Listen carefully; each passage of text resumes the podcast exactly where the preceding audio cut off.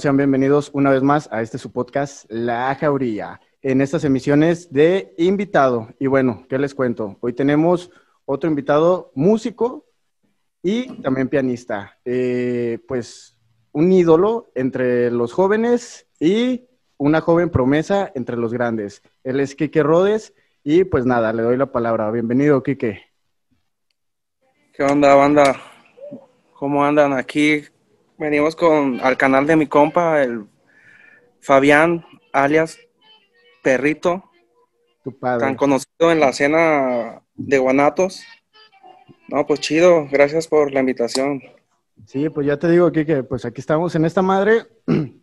Tenía el podcast, La Jauría, como tú sabes, pero eh, estamos en un formato donde yo solo estaba hablando solo. Entonces, pues la gente después de 20 capítulos, pues, oye, güey, se, se aburren de mí y ya prácticamente ya les conté toda mi vida. Entonces, estamos en estos, pues en esta nueva temática de invitados y más que una entrevista, eh, porque pues digo, a ti te han entrevistado mil veces, cabrón. Eso es una charla, ¿no? Que tendríamos cualquier día, nomás con, pues, con la ventaja o con la desventaja del confinamiento y la tenemos que hacer, pues, a través de aquí, de la plataforma Zoom. Pero pues Kiki y yo hemos platicado muchas veces en persona y pues vamos a tratar de emular una de esas charlas. Una de esas charlas pueden comenzar con varios temas, ¿no? O sea, varios temas como desde que Quique es un músico de jazz y podemos hablar sobre qué opina de la escena del jazz ahorita durante la cuarentena. ¿Tú cómo ves? ¿Qué géneros ves que ya comienzan a trabajar? O si el jazz que era de poquita gente ya está funcionando. ¿Tú, tú cómo has sentido? ¿Cómo te has movido en esta cuarentena? Pues en general, bueno, podemos hablar como de jazz tradicional, sí, sí hay como movimiento, ¿no? Ya hay como cierta gente aquí haciendo ese, ese, esa situación de ese tipo de jazz. Pero también se está dando mucho ahorita el, la onda como rap, hip hop, mezclado con jazz, que también he visto que varias bandas de aquí de GDL lo, lo está impulsando, lo está desarrollando bien. Así como tu, Sí hay movimiento. así como tu maestro Nadroy. Nadroid. Un saludo, un saludo al maestro. Él, él trae un proyecto así, ¿no? Como rap y mete jazz. Decir. ¿Y eso se cataloga en un género o es así tal cual rap jazz? Pues, pues sí, pues es una combinación de ambos, ¿no? Y pues tiene como esas dos partes de, de los beats y la improvisación, todo ese tipo de cosas que ya no estaban, ju- justamente se mezclaron, ¿no? O sea, de, del jazz y de todos esos géneros, pues resultó algo, una, una combinación chida, pues, o sea, en lo particular a mí me gusta mucho, podemos hablar, por ejemplo, eh, Robert Glasper, el pianista, que ya todos, pues, todos conocen, o sea, y de ahí pues hay varios, pues. Sí, claro. ¿Y tú nunca has pensado en hacer como un proyecto, o sea, que sea propio del Quique? Porque digo, yo te he escuchado tocar jazz, te he escuchado tocar salsa, te he escuchado tocar de todo, pero no sé si tú tengas en mente ya como el Quique Rodes Experience Project. Sí, pues ahorita he trabajado con un trío, o sea, un trío así, este, que voy moviendo, pues, diferentes amigos que tocan músicos, pero sí estoy como generando ese, el formato trío, eh, pues estándares que a mí me gustan, que ya pues conozco y que me siento de alguna manera cómodo porque me gustan y me satisface tocarlos, la verdad. No importa si es un estándar sencillo, pero sí, o sea, ahorita estoy empezando con, con esa, este, con esa alineación en formato de jazz tradicional, ¿no? Así de pianista de jazz tradicional. Ya, ya, ya. Este, ahora, pues hablando de otros géneros, pues sí, también, sí tengo ahí varias cosas pensadas, este, a hacer y con varias gente. A huevo, a huevo. Oye, Kike, y también otra duda que me vino ahorita. ¿Cuánto tiempo llevas tocando y a qué edad te empezaste? Le- Les digo, hablo desde que te compraron tu primer piano, guitarra, flauta, porque to- mm, digo, no todos, pero la mayoría cuentan desde que entraron a la escuela o desde que empezaron a estudiar formalmente. Sí, Y digo, a mí me parece que es, cuando te preguntan cuánto llevas tocando, pues es desde que comenzaste a hacerlo. Sí, sí. Pues realmente yo siempre me he desarrollado en un ámbito musical, pues mi papá toca también el piano, la guitarra, canta. Entonces, pues se podría decir que desde niño tuve ese acercamiento con la música, pues muy, a muy temprana edad. Entonces, pues yo empiezo tocando en el grupo versátil de mi papá, ¿no? Entonces... A huevo, no sabía eso. Morro, morro, dice mi jefe que como a los siete años, seis, ya me aventaba dos, tres rolas ahí. ¿Pero haciendo qué? ¿El piano? tocando el piano, Simón. Ah, no mames.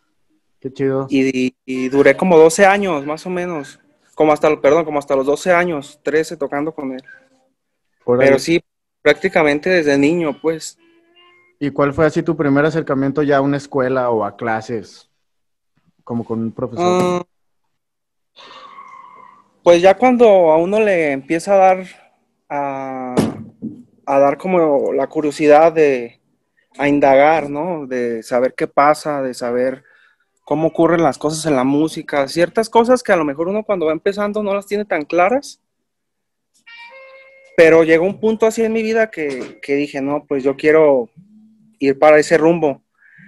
Y pues me tuve que este, prácticamente orillar, no orillar, sino este, buscar ese camino, más bien.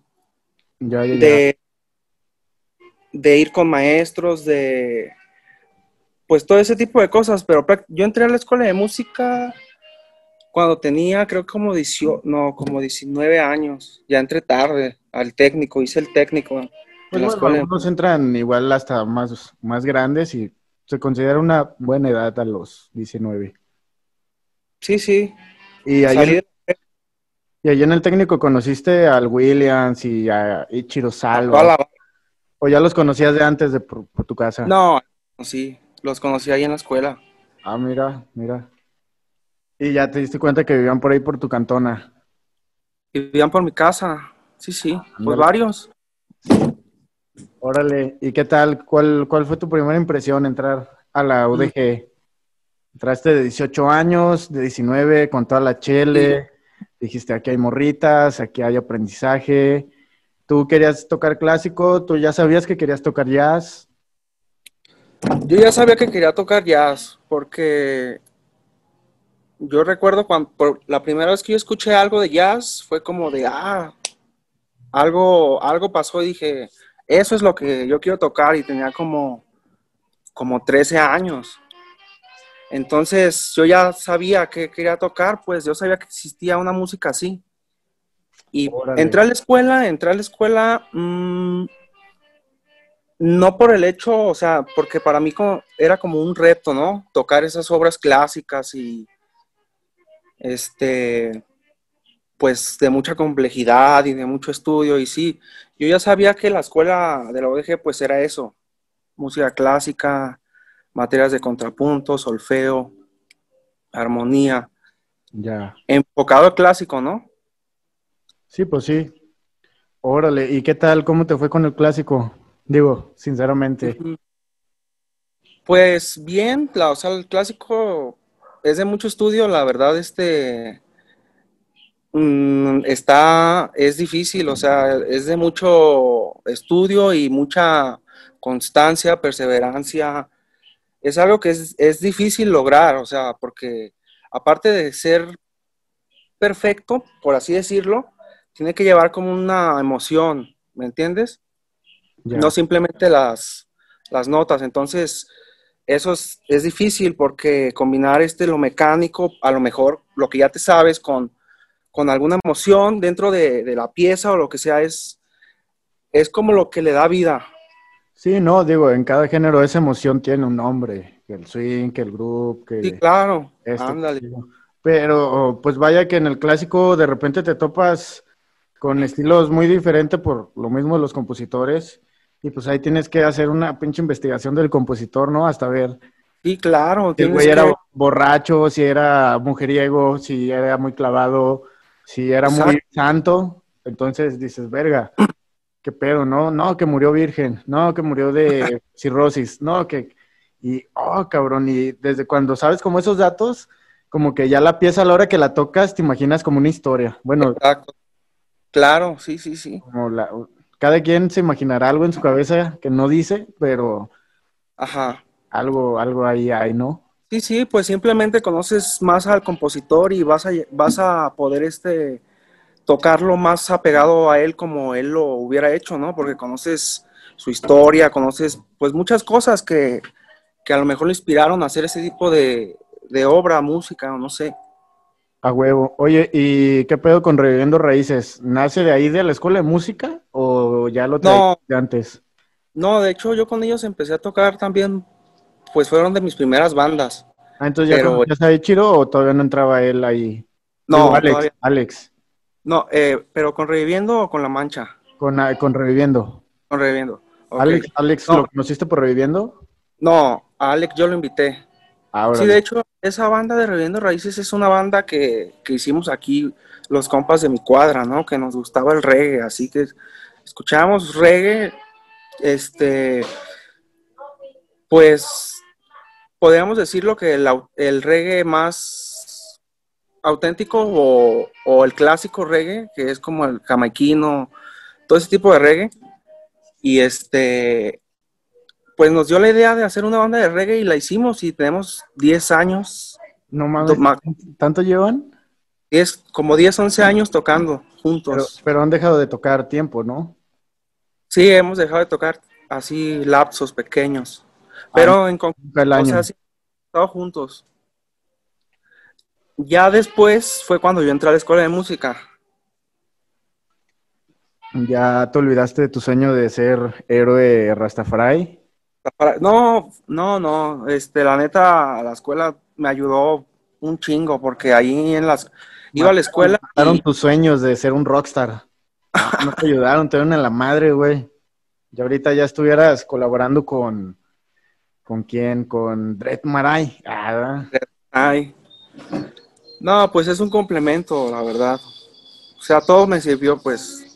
Te digo, entré a la escuela de música y, y ahí fue donde aproveché para hacer este arreglos yo para la banda de reggae, porque ve- veíamos en la escuela de música, pues armonía vocal para coro, se puede decir, pero pues te enseñan el movimiento de las voces y todo, y todo eso, y Digo, digo, de- para si nos están escuchando no músicos, eh, Ujú. ¿qué se refiere como a escribir la música en, en un texto que se le llama partitura, porque es, es como muy común que llegue tu músico y le des una partitura para que él no pierda tiempo, porque no nada más es que escuche la pieza y ya la toca, no. Eh, lleva mucho tiempo sacar una canción a oído, dependiendo tus cualidades auditivas, y pues la manera que hasta ahorita hemos logrado hacer más rápida, pues es dándole como una ortografía a esas notas y esa es por partituras. Entonces en la escuela, pues al maestro le enseñaron a hacer partituras para su banda de reggae sí, sí, así es. y ya le facilitaste la vida a los huevones de tus músicos. No, pues lo hice más que nada. Lo hice más que nada por poner en práctica lo que hacía en la escuela. Dije, Ah, ah, ya, pues ya. tengo esta banda y aquí tengo que arreglar para tres metales, a lo mejor cuatro, saxofón alto, un saxo- mi alineación era esta, saxofón alto y tenor, trompeta y trombón, o se- sección americana. Pero ya empleaba pues ahí cosas que veía en la escuela. Órale, órale. ¿Y qué? ¿Le llevabas a tu maestro tu tarea ahí con la canción de Mi alma No. encendida y No, no, nomás lo aplicabas, pues? Y nomás lo aplicaba. Ájalas. ¿Y qué tal? ¿Tus músicos no decían como, ah, pinche mamila, ya te estás volviendo... No, pues siempre hemos sido bien compas, la neta. ¿Sí? Hemos sido muy amigos y, y de cierta manera ha habido como ese, como esa confianza de dejarme a mí esa chamba, ¿no? La dirección de, del, del grupo y si, y si hay que hacer arreglos, pues yo los hago, o escribir para algún metal, pues yo, yo hago esa, esa chamba, ¿no? Oye, pero, ¿qué, tal, qué tal te cae la tarea de ser líder? Porque, o sea, yo te conozco en persona y sé que, que tienes como cierto temperamento donde te enfadas, güey. O sea, como que sí, ya, sí, ya. O sea, como, como, porque quieras o no, yo me he fijado que como in- in- no intencionalmente te vuelves el líder del grupo. Te invitan a un grupo por bueno y te terminas volviendo el director, cabrón. Entonces, no, no sientes, ¿tú cómo sientes el ser líder, pues? O el ser un director, que así se le llamaría. Pues. Mm, bueno, Kike, te decía, o sea, ¿qué se siente ser líder, no? O sea, entras a una banda, te, te invitan para tocar y quieras o no, o no, o no sé cómo se diga, pero sin ser intencionalmente, te vuelves el líder, te vuelves el director. O sea, yo he estado contigo en bandas y me doy cuenta que te dejan esa responsabilidad muy fácil a ti. ¿A ti te gusta ser líder? O sea, ¿te gusta ser director?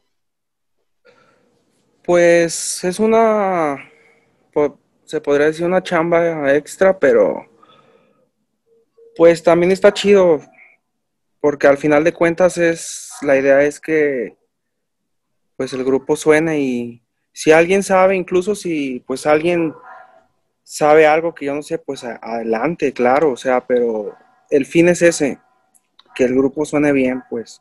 o que, ah, eh, lo que vayamos a tocar suene bien. Pero bueno, cuando se tiende a ser líder, a veces se tiene que ser culero.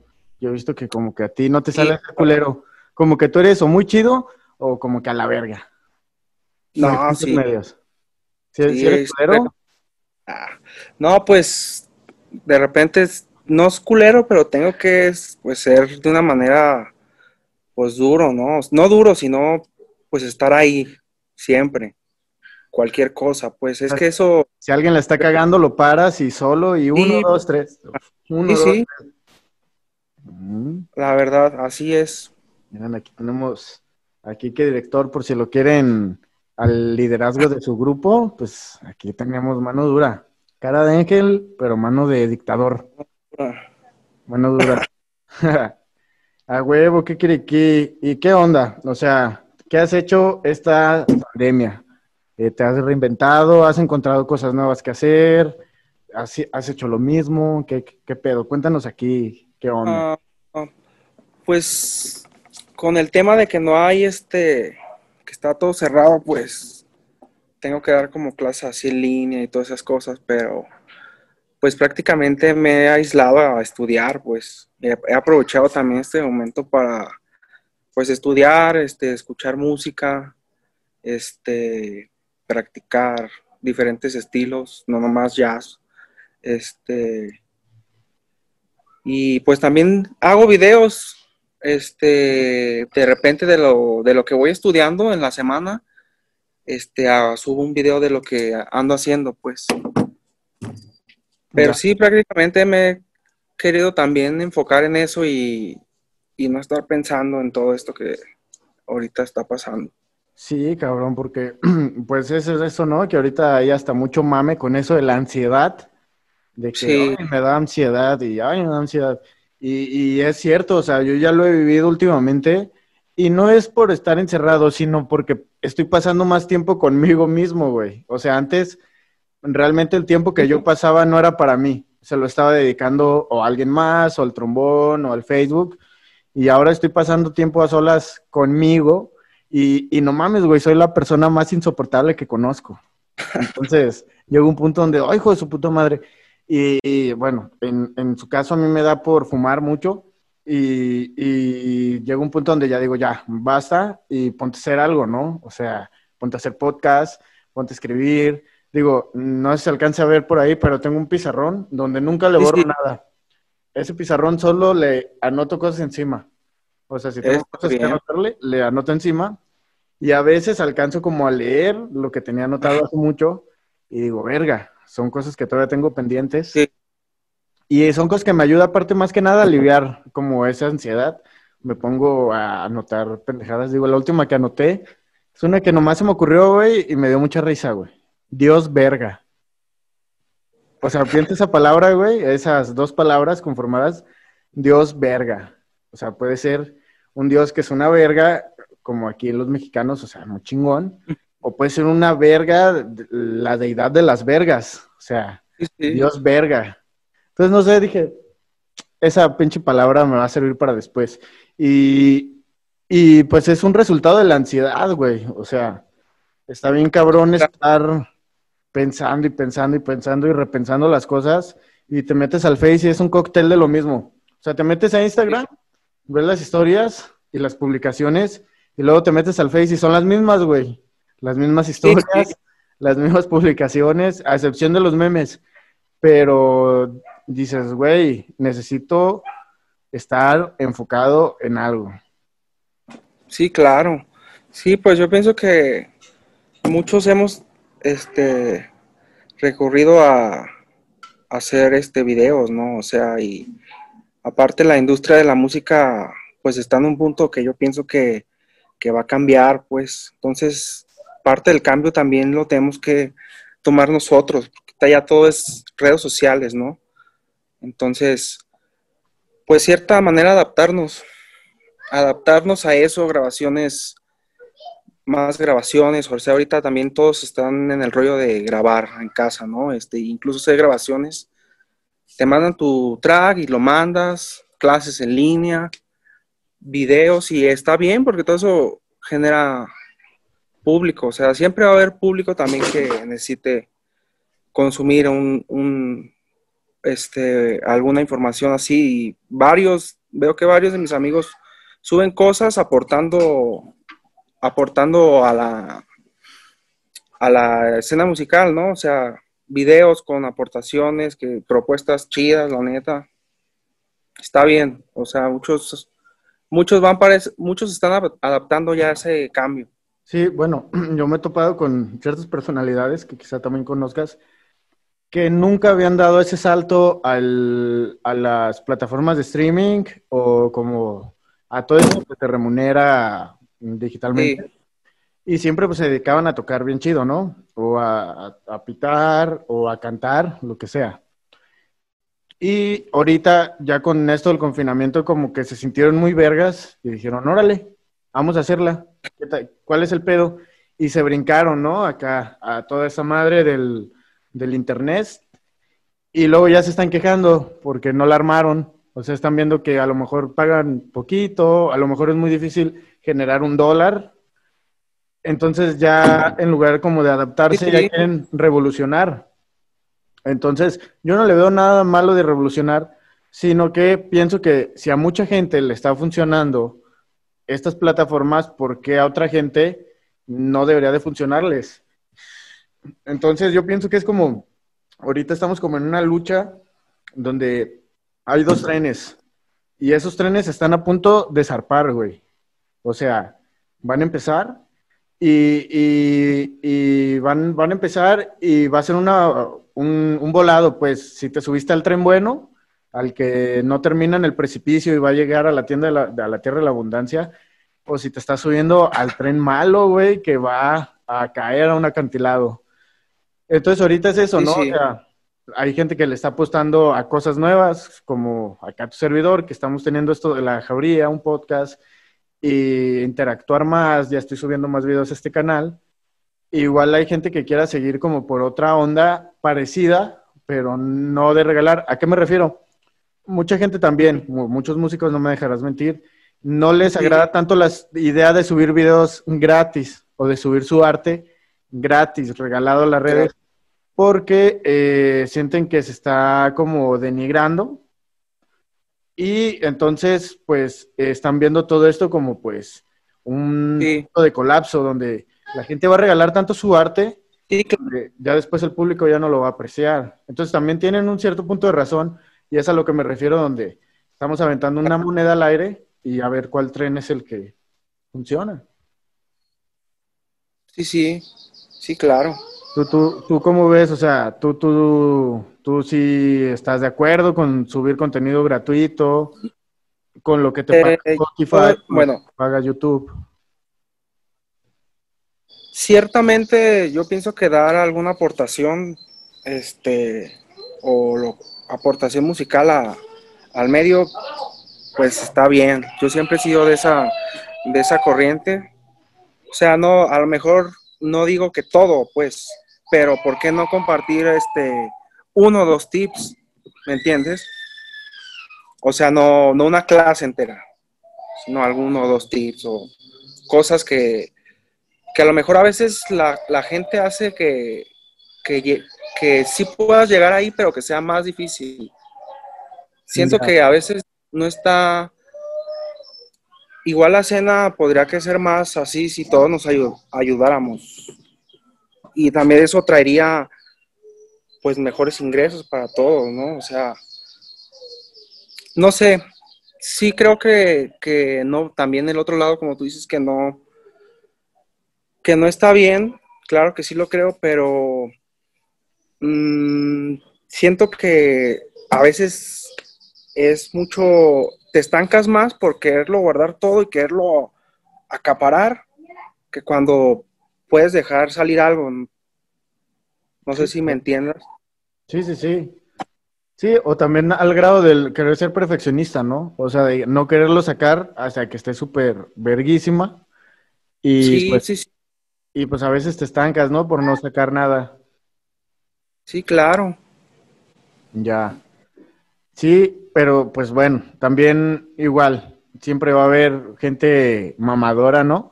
Que aunque tú subes una pendejada, güey, tocando o algo, te va a echar en cara como que qué pedo, ¿no? Con, esa madre que estás haciendo, güey. Digo, yo soy, yo soy así, pero a veces la gente es muy sensible y no entiende que yo nunca se los digo como con mala intención, o sea, yo sé como, algo que me gusta hacer es como retarlos de a poco sí muy esto, a poco sí muy lo otro, pero es como para interactuar, o sea, yo pienso que es mejor contestarle algo a alguien que simplemente ver su historia e ignorarlo y, y dejarlo pasar, ¿no? Sí. Qué hueva subir historias y que la vean mil personas, 500 personas, 100 personas y nadie te manda un mensaje, güey. Entonces, es que chiste, ¿no? O sea, si alguien te dice, ay, qué cagado o algo, pues ya generaste pues, esa interacción.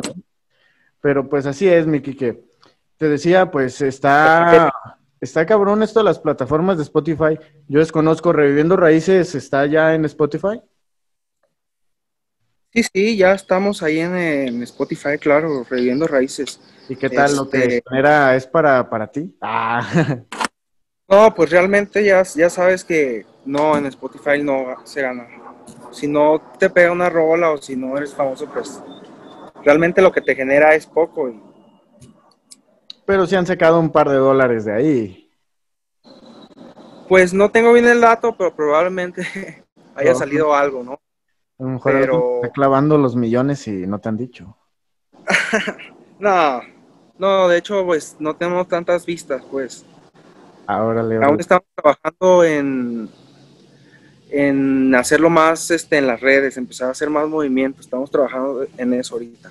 Acá un video de reggae con, con todos los miembros en unas pinches carros lowrider, güey, y con cadenas y dientes de oro, güey.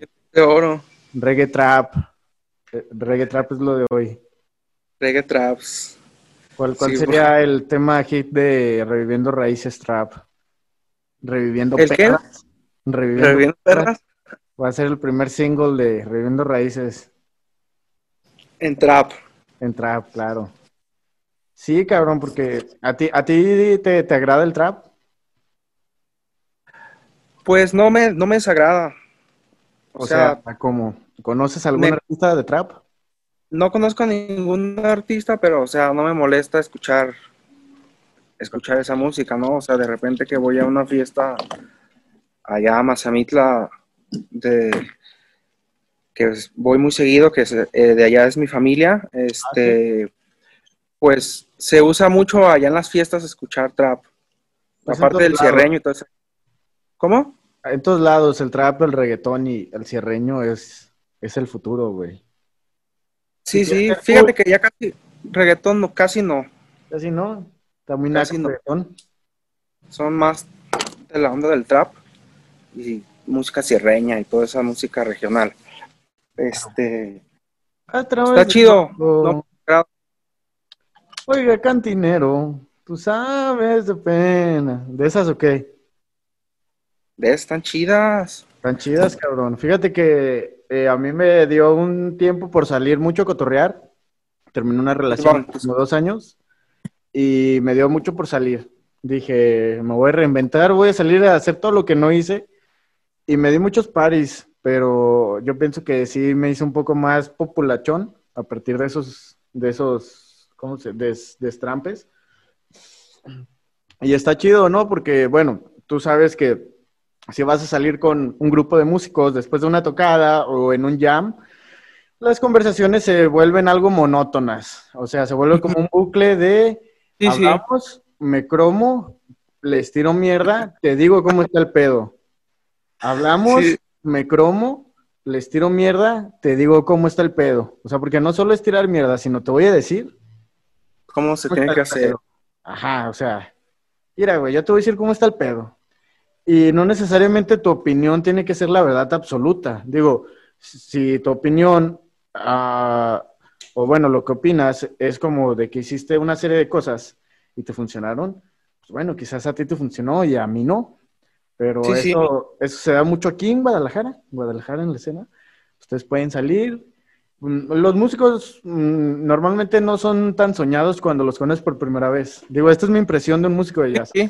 Lo conoces y es bien chido, y es bien chido, y poco a poco se vuelve como algo, algo especial. O sea, entre más lo conoces, más mamón se va haciendo, cabrón. Pues sí, ¿A, ti cómo te ha tocado convivir? Tú has tocado con todos. ¿Tú qué? A ver. He tocado con muchos, sí. Vamos a hablar, para la gente que ya llegó hasta este momento del podcast, que le agradecemos, va a empezar la, hora picante. Vamos a escuchar las opiniones sin raspar muebles de Kike Rodes, buenas y malas de la escena tapatía del jazz. Pues respecto a ese tema que tocas, este, creo yo que hasta cierto punto todos pasamos por eso, ¿no? O sea, como por ese complejo.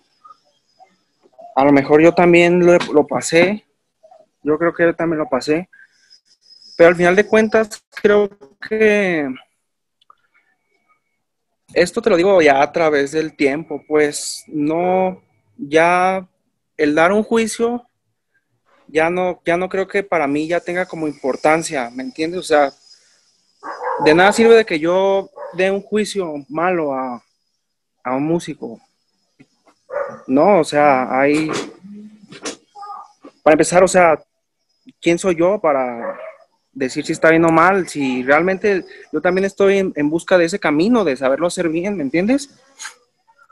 Entonces, pues siento que es como un complejo que muchos tienen y que pasan y que y que algunos se quedan ahí y los que no se quedan ahí avanzan, porque hasta cierto punto eso es una, barrera en, que en lo que tienes, en lo que sabes hacer, en lo que puedes hacer y en lo que es una barrera para ir más allá.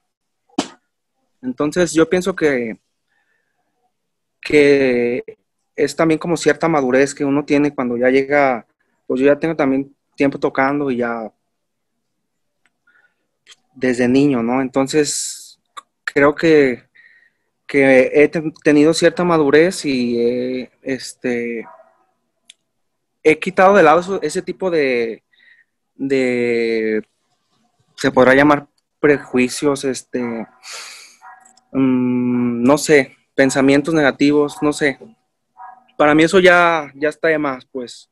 Incluso si los las, las acciones, ¿no? O sea, tú lo notas cuando un músico, pues, es mamón.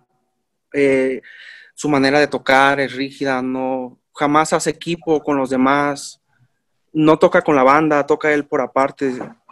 Y todo eso afecta a la música. Todo eso, la verdad, es que la, música es la que, pues, la que no camina, la que no hace que, suene. Entonces, yo pienso que, es algo que, así concluyendo para ese tema, que, que a lo mejor todos pasamos.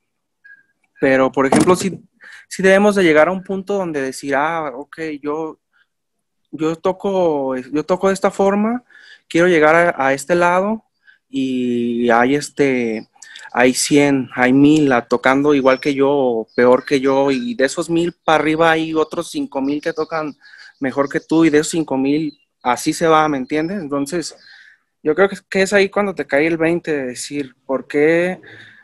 ¿Cómo voy a ser yo mamón si pues realmente pues soy pequeño, ¿me entiendes? A comparación de ellos, porque pues yo he conocido a varios de los grandes y unos sí muy mamones y otros, la gran mayoría, bien buen pedo, la neta.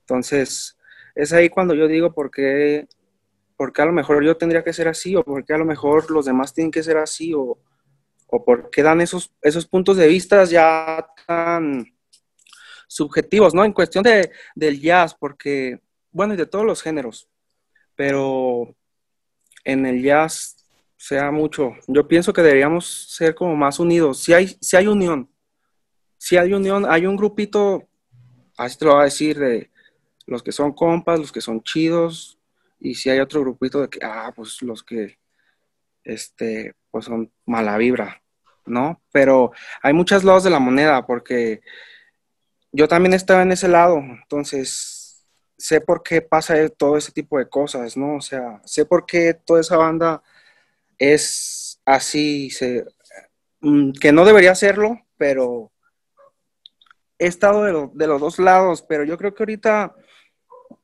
como te digo, yo pongo ese ejemplo, o sea, hay mil personas que están haciendo más cosas más chidas que yo y, y simplemente creo que mi opinión no cuenta, a lo mejor si, si es para ayudar, probablemente, ¿me entiendes? Pero si es para, para un comentario negativo o algo, pues no creo que sea mucha ayuda. Entonces, yo creo que ya tengo tiempo que yo estoy de, este otro lado, por así decirlo. Ya, ya, ya. Sí, pues llegas a un punto donde igual te vale verga, ¿no? Hablar mal. Dices, pues ¿para qué, güey? O sea, yo sé lo que claro. y sé lo que no sé y y me vales verga. Es como cuando te vuelves ermitaño, ¿no? Como cuando vemos una película de un güey que es bien verga y llega el alumno y le dice, oye, enséñame, eh, entréname como tú. Y el güey le vale verga, dice, no, ah, me vales verga, ¿no? Entonces, pues, te vuelves como, hasta cierto punto, como ermitaño. Y ah. dices, pues bueno, ya para qué emito mi opinión. De todos modos, pues no va a trascender y si trasciende, pues puede que sea para mal, entonces, pues mejor te, la reservas, ¿no? Sí, claro. Pero al final de cuentas creo que ese tipo de cosas nos ata, ¿no? Ese tipo de cosas, ese tipo de, de emociones que se, que se dan, no sé cómo, o sea, al final de cuentas son barreras para nosotros mismos. No, el ego, todo ese tipo de cosas, pues no, no te dejan ver qué hay más adelante, pues. Entonces, pues mucha gente se queda así, mucha gente no, mucha, si les queda el pedo, mucha gente no, y, y creo que cuando estás libre de todos esos pedos, tu música suena mejor, suena más este, ¿cómo te lo puedo decir? Eh, ¿cuál será la palabra indicada? Más libre. No sé. Es diferente que cuando guardas todo eso. Órale, no, pues, pues hermosas palabras, mi Kike. Ah, Sí, sí, sí, o sea, es de que parece menos complejo de lo que realmente es, o sea, sí, o sea, huevo, de, si eres tú bien vergas y pues ya eh, uno cuando está tocando quiere que suene lo más vergas posibles, pero pues si por algo se, Sube, se sube a tocar a alguien que no la arma tanto, pues más que querer a él forzarlo a que te siga a ti, pues más bien tú lo acompañas y le das ese soporte para que él sienta esa seguridad, ¿no? Sí, sí. órale, me regreso y hoy no va a ser la noche donde va a sonar así como, pero va a sonar chido y al final que te vas a llevar una experiencia y un conocimiento chingón para tu casa, entonces, ¿por qué no ayudarte, no? Sí, sí. Este, ahorita que dices eso del hay una cosa que sí, por ejemplo, bueno, incluyéndome, te puedo decir que, que, que me molesta y que le molesta a varios de mis amigos. Este, voy a platicar una breve historia de un, de un acontecimiento que tuve cuando estaba tocando hace ya mucho que creo que hay, um, hay un, ah, ciertamente uno cuando empieza a tocar lo que quiere es tocar rápido, hacer cosas que te impresionen, pero ya cuando va pasando el tiempo te das cuenta que no todo es la velocidad, no todo, o sea, hay otras cosas detrás que, que te hacen, que también tienen lo suyo, ¿me entiendes? Entonces, una anécdota así rápida es que un día este, fui a tocar yo con, una, con un grupo, ¿no? Entonces se subió un amigo mío a tocar la batería o el timbal, no me acuerdo qué era. Y este, pues ya se subió y como medio tocaba lo que estábamos tocando, se subió y quiso farolear, siendo que el que estaba tocando ahí pues era máster, ¿me entiendes? Entonces, hasta cierto punto eso, eso es por lo que mucha gente considera a los músicos de Guanatos, bueno, algunos músicos mamones, que es el otro lado que te digo. Por ejemplo, yo en mi caso sí, sí me molesto. O sea, también si llega alguien y hace eso con el piano, no sé, claro que, que me molesto, porque también está el hecho de tener la madurez y dar, dar su lugar a, a lo que vayas a tocar. Pues si vas a tocar una pop, base. Si vas a tocar una rola pop, base. Si vas a tocar jazz, o no sé si vas a acompañar a un guitarrista, un trompetista, acompañarlo. Saber dónde, ¿me entiendes? Entonces, por ejemplo, esa, esa vez, en vez de quedar bien mi compa, con todos quedó pues como mal. Quedó como que quiso apantallar y no sabía lo que estaba haciendo, ¿me entiendes? Entonces, eso por ese lado sí, a mí me molesta un poco esa actitud. Y creo que eso sucede en varios, o sea, le sucede a mucha gente, pues. Sí, digo, es normal. O sea, te estás subiendo con gente que toca mejor que tú, lo que vas a querer hacer es como tratar de impresionarlos o de querer estar a la altura, pero a veces la gente exagera. Sí, pero... o sea, con eso, con esa sensación, a veces si la tienes que controlar y decir, a ver, güey, aterrízate, si tú no pasas de aquí, no pasas de aquí y, y hácelo saber, dile saber. Yo no, yo no, cabrón. Yo hasta aquí y hasta aquí lo puedo hacer bien. Sí, sí, fíjate que, por ejemplo, es algo que sucede, ¿no? Y este, la gran mayoría se, si tú se lo haces saber, se enoja. Y a veces mucha gente, mucha gente porque no se enojen, no se los dice, pero eso también está mal, el no decírselos. O sea, hay que buscar la manera de cómo decírselos porque, o sea, si uno no les dice si está bien o, mm, como ese caso, ¿no? Que te digo que subió mi compa. O sea, si uno se lo dice yo, yo le estoy ocasionando más mal a él que él, que él, ¿me entiendes? O sea, yo siento que es un deber también, por ejemplo, los que, por ejemplo, a mí Willy, si el güey me dice, no, güey, pues si va así, pues va así, pues, pues Willy tiene más años tocando que yo, Cristian, o sea, hablando de los que con los que pues, como tomado. Para los que no saben quiénes son, estamos hablando de Willy Zavala, pianista y tecladista jalisciense, y de Cristian Jiménez, Jiménez, pianista y tecladista tapatío. Entonces, también depende de la actitud, ¿no? Este, pero sí, yo pienso que a veces es mejor hacer lo que sabes hacer, aunque sea sencillo, pero bien hecho que querer impresionar, querer este, tocar cosas que no puedes, ¿me entiendes? Creo que esto es... Se nota cuando no eres real, ¿no? O sea, digo, entre perros no puedes llegar siendo gato y decir soy un perro porque te huelen y saben que eres gato. Sí, claro. Igual al revés, entre gatos, pues saben que eres perro. Sí, o sea, es, y, y es algo bien, bien común, o sea, que pase también lo podemos ejemplificar en cualquier, en cualquier lado, ¿no? O sea, a mí me ha tocado que voy, no me ha tocado directamente, pero me ha tocado verlo muchas veces. Vamos a una reunión, no sé, vamos a ir a, la casa del amigo rico, ¿no? O sea, tal vez de la primaria, de la secundaria, de la prepa, de lo que tú quieras. Y va a ser una reunión de generación y llegan quizás amigos que son de un nivel económico más bajo y entonces ellos intentan aparentar pero no intentan aparentar al nivel del rico, intentan aparentar dos niveles arriba para que como cuando los cachen o se les caiga su teatro o por como en caso de emergencia caigan dos escalones abajo, ¿no? Pero ellos realmente están sí, dos. no es suficiente como aparentar como al límite, ¿no? O sea, tienes que sobreaparentar, que es lo mismo con un actor, o sea, o con un cantante de ópera tienen que sobreactuarlo para mandarte ese sentimiento y que lo entiendas y hacértelo entender bien firme, ¿no? Entonces, cuando estamos aparentando, realmente estamos actuando. y hay mucha gente que se sube al escenario a actuar. Actuar. se sube a tocar, se sube a actuar. Y eso de querer farolear y que de hacer eso, pues muchas veces es eso. O sea, es un, un, un, intento de actuación y que no lo haces, a veces sí, a veces no, pero intencionalmente como con, con la intención que parece de, aparentar y de, ah, yo soy bien verga, sino lo haces por defenderte, o sea, eres así de chiquito y estás así con unos lobos rodeándote.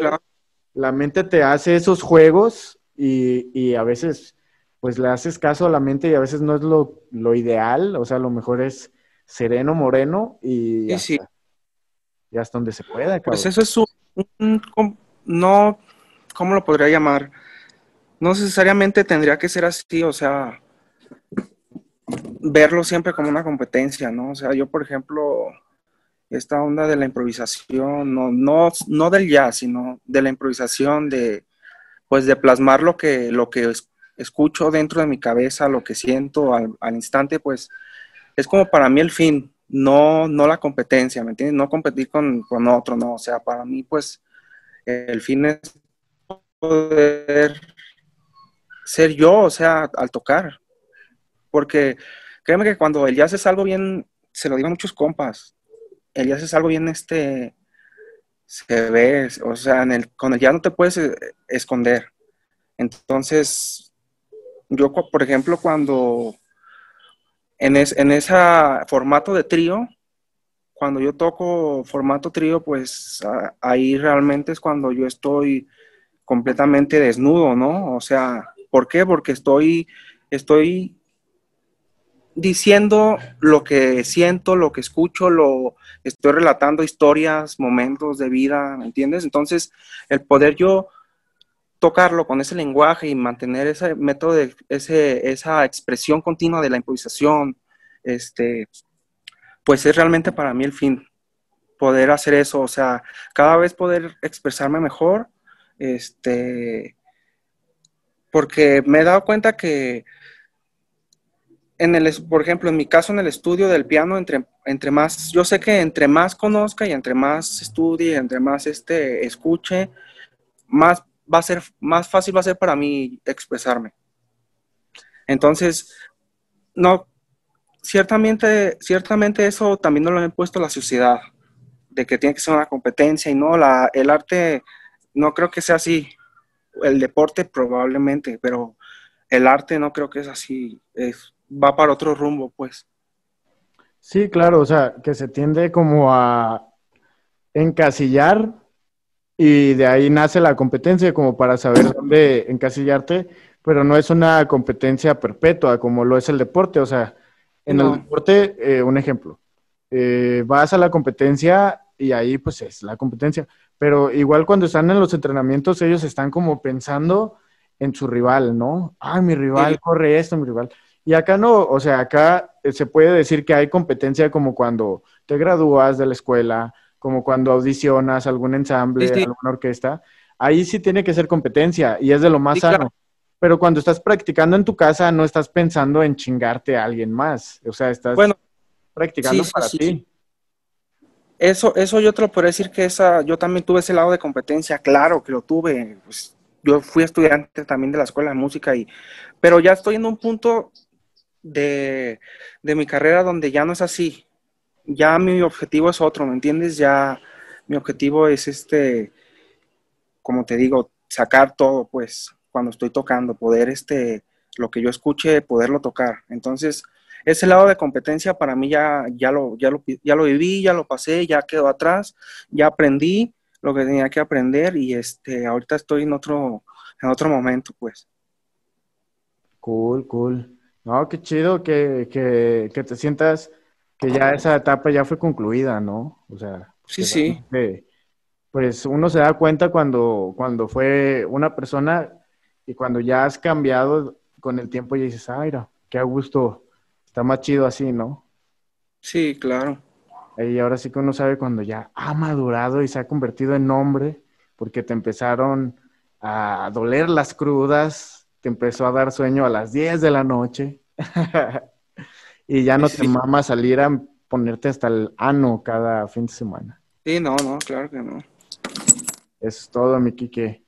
Pues bueno, Quique, eh, para finalizar, te quería preguntar sobre tus proyectos en los que estás colaborando. Sabemos que estás tocando salsa, sabemos que estás tocando un poco de reggae ahí entre Méndez, sabemos que estás tocando jazz. Cuéntanos todo lo que quieras, todo lo que en lo que te podamos seguir, escuchar o apoyarte futuramente. Y, cuéntanos, la palabra es tuya, mi Kike. ¿eh?